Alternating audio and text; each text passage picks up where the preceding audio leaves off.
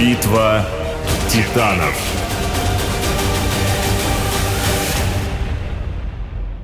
История этого бренда крепко связана с историей нашей страны, увы, разделить их не получится. МММ – первая и самая масштабная в России финансовая пирамида. Она была похожа на секту благодаря одиозности своего лидера Сергея Мавроди.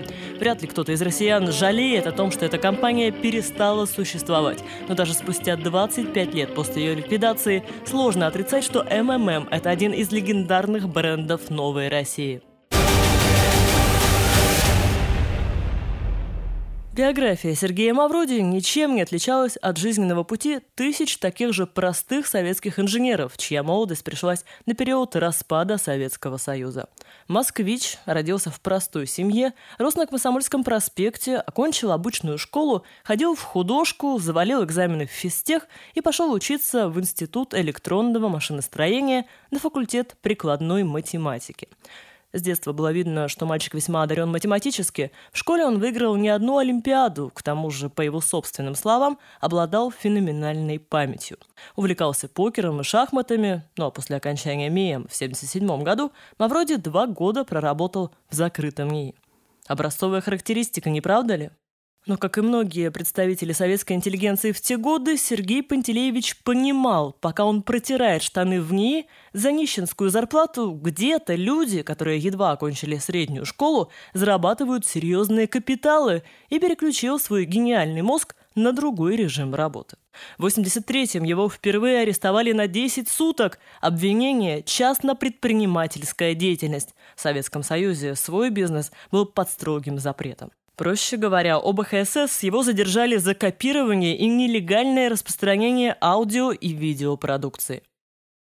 Спустя несколько лет после распада СССР в стране разрешили и частный бизнес, и частную собственность. И Мавроди тут же, в 89-м, организовал кооператив МММ. На его базе он создал несколько десятков карманных фирм, в том числе и ту самую финансовую пирамиду. После этого жизнь его уже никогда не станет прежней, а сам он по популярности мог равняться разве что с президентом страны. Доселе никаких финансовых пирамид в нашей стране не было. Об интернете никто и слыхом не слыхивал. Так что остается два варианта. Либо математический гений Мавроди придумал схему сам, либо прочитал роман Эмиля Золя «Деньги». Француз буквально описал прототип и всю суть МММ. Герой произведения, биржевой спекулянт Саккар, по его собственным ощущениям, не был жуликом, а просто видел мир сквозь свою собственную призму. На деле же речь шла о грандиозных финансовых махинациях. Итак, как работала система пирамиды МММ? Как все гениальное, просто. В основе пирамиды лежала вера в чудо, а если сказать грубее, любовь русского человека к халяве. В 1993 году акционерное общество закрытого типа МММ выпустило 991 тысячу акций, каждая номиналом в тысячу рублей. Старт продаж был назначен на 1 февраля 1994 года, а с 7 февраля компания ввела двусторонние котировки с повышающейся маржой при покупке. То есть сегодня акции продавались по умолчанию дороже, чем вчера. И, разумеется, начали быстро расходиться, потому что люди начали скупать и перепродавать акции друг другу. Стоит ли говорить, что ценные бумаги не были обеспечены ничем, ни рублем, ни бизнесом, ни собственностью. Это была пирамида чистейшего образца, но в условиях отсутствия четкого финансового законодательства и нулевой правовой базы с этим ничего не могли сделать даже те, кто отлично понимал, что происходит. На фоне торгов акции стремительно дорожали, и руководство компании скоро попыталось выпустить вторую эмиссию акций, на сей раз на миллиард штук. Минфин России разрешения на это не выдал, что не остановило Мавроди, и он просто повторил первый выпуск акций, снова на 991 тысячу штук, и без проблем их реализовал. Выплаты первым вкладчикам производились за счет следующих, таким образом росла и пирамида. Владельцы этих бумаг гордо назывались акционерами, а по телевизору под узнаваемую музыку непрерывно крутилась реклама, уверяющая граждан, что они не халявщики, а партнеры. Впрочем, гениальной рекламной стратегии мы еще вернемся, а пока о структуре пирамиды. Пытаясь обойти ограничения Минфина, финансовый аферист выпустил билеты МММ. Формально они не были ценными бумагами, а в народе назывались «мавродиками», потому что были похожи на советский червонец, только вместо портрета Ленина на них красовался сам Сергей Мавроди. Стоимость билета составляла одну сотую от цены акции. Минфин просто разводил руками, у них не было никаких правовых оснований запретить это безобразие. Впрочем, с билетами ситуация была еще хитрее. Они как бы не продавались и не покупались. Вкладчик не платил за билет, а переводил лично Мавроди добровольное пожертвование и получал в подарок эту бумажку – в обратную сторону это работало так же. При покупке акции уже МММ жертвовала вам деньги на благие дела, но бумажку забирала. На билетах так и было написано СВДП – система взаимных добровольных пожертвований. Красиво так, что не придерешься. Спустя полгода, в августе 94-го, цены на билеты выросли в 127 раз по сравнению с первоначальной стоимостью. Но число вкладчиков, читай обманутого населения, составило до 15 миллионов человек. По разным оценкам, только на торгах в Москве Мавроди зарабатывал тогда около 50 миллионов долларов в день. Первый и второй круг инвесторов, разумеется, получили сверхприбыли. Во-первых, Мавроди не единственный в стране.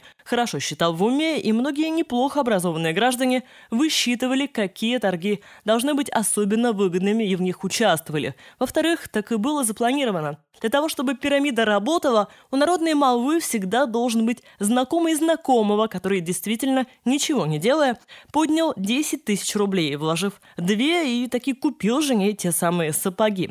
Таким образом, сарафанное радио само делало за МММ львиную долю работы. Общей истерии добавляла непрерывная реклама. В теле- и радиоэфире ее было настолько много, что старшее поколение до сих пор наизусть помнит те крылатые фразы. Марина Сергеевна – одинокая женщина и никому не верит. Обманут. Думала она, решив во вторник приобрести акции АО МММ. Прошло три дня, со вторника до четверга, и она не выдержала. Свои 20 вернуть бы, а получила 30. Но это же не обманули. Здесь Марина Сергеевна не обманывают. АО МММ.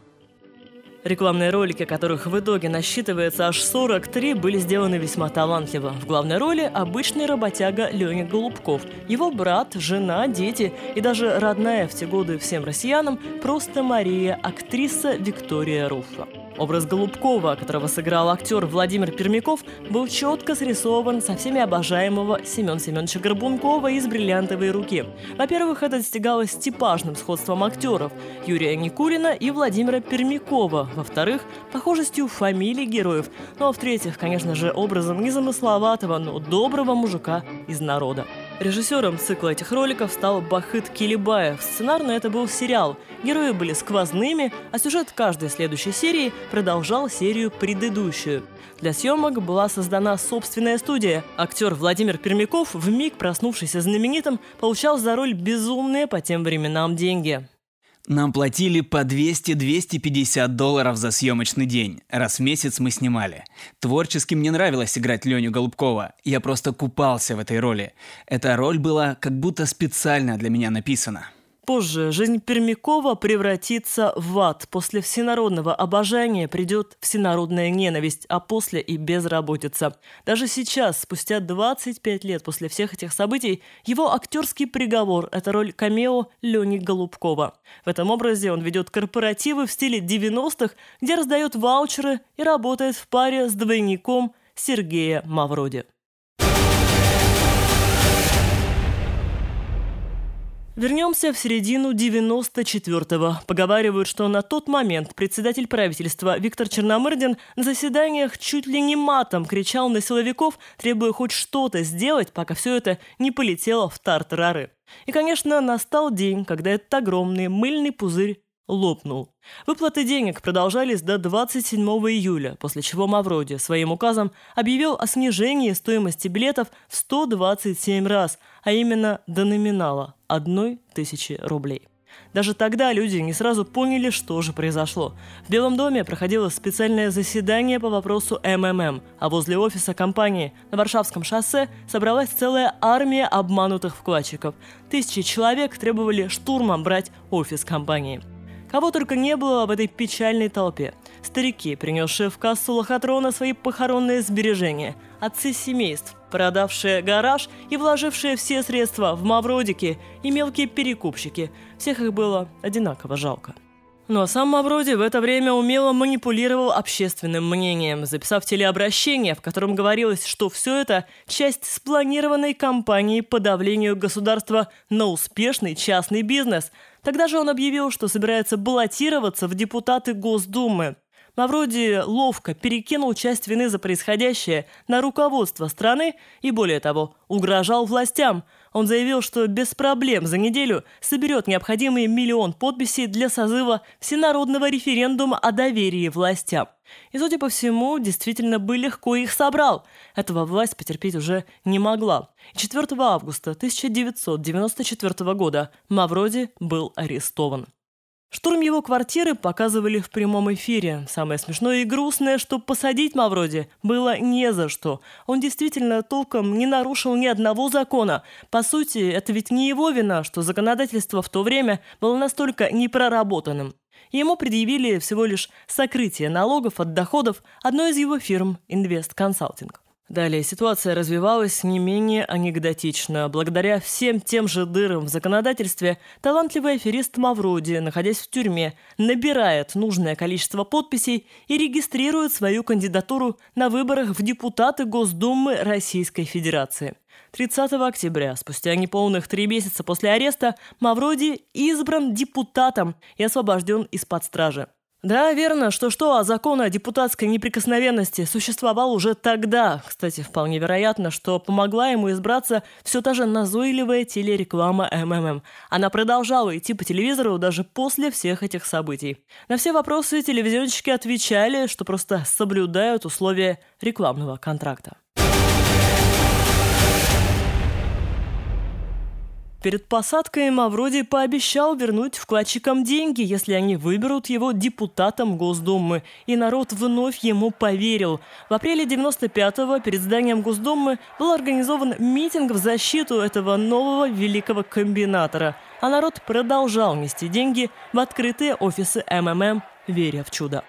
МММ юридически был признан банкротом лишь в 1997 году, что не помешало существованию вторичного рынка билетов, который кое-как удалось ликвидировать отчасти за счет финансового кризиса августа 1998 года. Банкротство МММ нельзя считать смертью этого бренда. В том или ином виде эта пирамида жила, пока был жив ее отец-основатель. Мавроди все же посадили вновь после истечения его депутатских полномочий, но не сразу. Более пяти лет он разыскивался ФСБ и Интерполом, но, как оказалось, все это время спокойно жил на съемной квартире в Москве, не покидая пределов России. Во время его задержания в 2003-м у него был найден поддельный паспорт на имя петербуржца Юрия Зайцева. Будучи в розыске, он организовал интернет-пирамиду по типу казино под названием Stock Generation. Фирма была зарегистрирована в одной из стран Карибского бассейна и оформлена как азартная игра.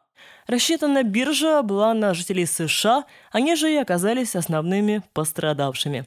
К моменту, когда власти Америки начали расследование, Stock Generation прекратила свое существование, оставив пострадавших несколько миллионов американцев и европейцев. Попавшись в руки властей, аферист умело манипулировал и юридическими тонкостями. Тогда, в 90-х, ему заочно присудили 4,5 года тюрьмы. Теперь же, после ряда следственных мероприятий, речь шла только о годовом сроке, якобы из-за поддельного паспорта. В то же время тот первый срок из-за уклонения от налогов таинственным образом был отменен. Следственный комитет в 2004 открыл дело о мошенничестве в особо крупных размерах но до 2006-го Мавроди знакомился с материалами дела. В итоге, в 2007-м его вновь приговорили к четырем с половиной годам лишения свободы, но весь срок он к тому моменту уже отсидел в СИЗО «Матросская тишина», пока шло дело производства. Выйдя на свободу, Мавроди сначала залег на дно, но спустя несколько лет вновь вернулся в информационное поле и предложил гражданам Правильно, участие в новой пирамиде. Он даже не попытался зарегистрировать новый бренд, наоборот, гордо использовал старый и новую диджитал-пирамиду, назвал MMM 2011. За четыре с половиной года у него было время продумать все детали, и на этот раз партия была сыграна чисто. В 2014 он основал MMM Global, проект, рассчитанный на страны Африки и Азии. Строительство пирамид началось в Индонезии, Малайзии, на Филиппинах, в Японии и в Таиланде.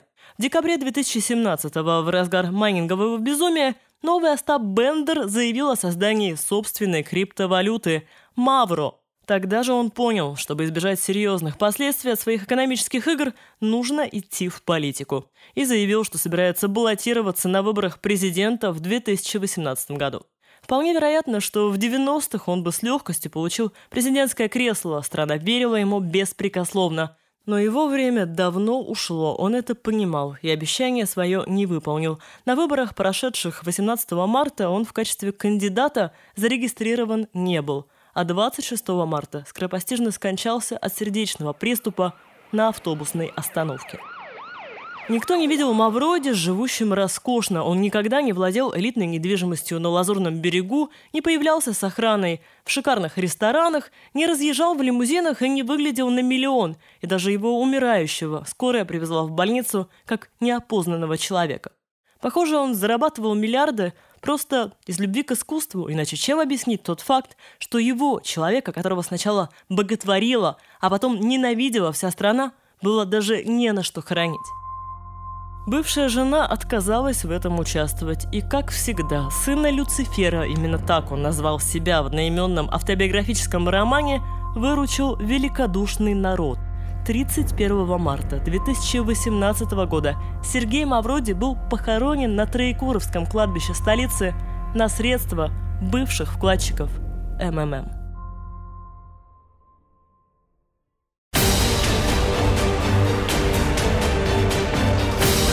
Битва титанов.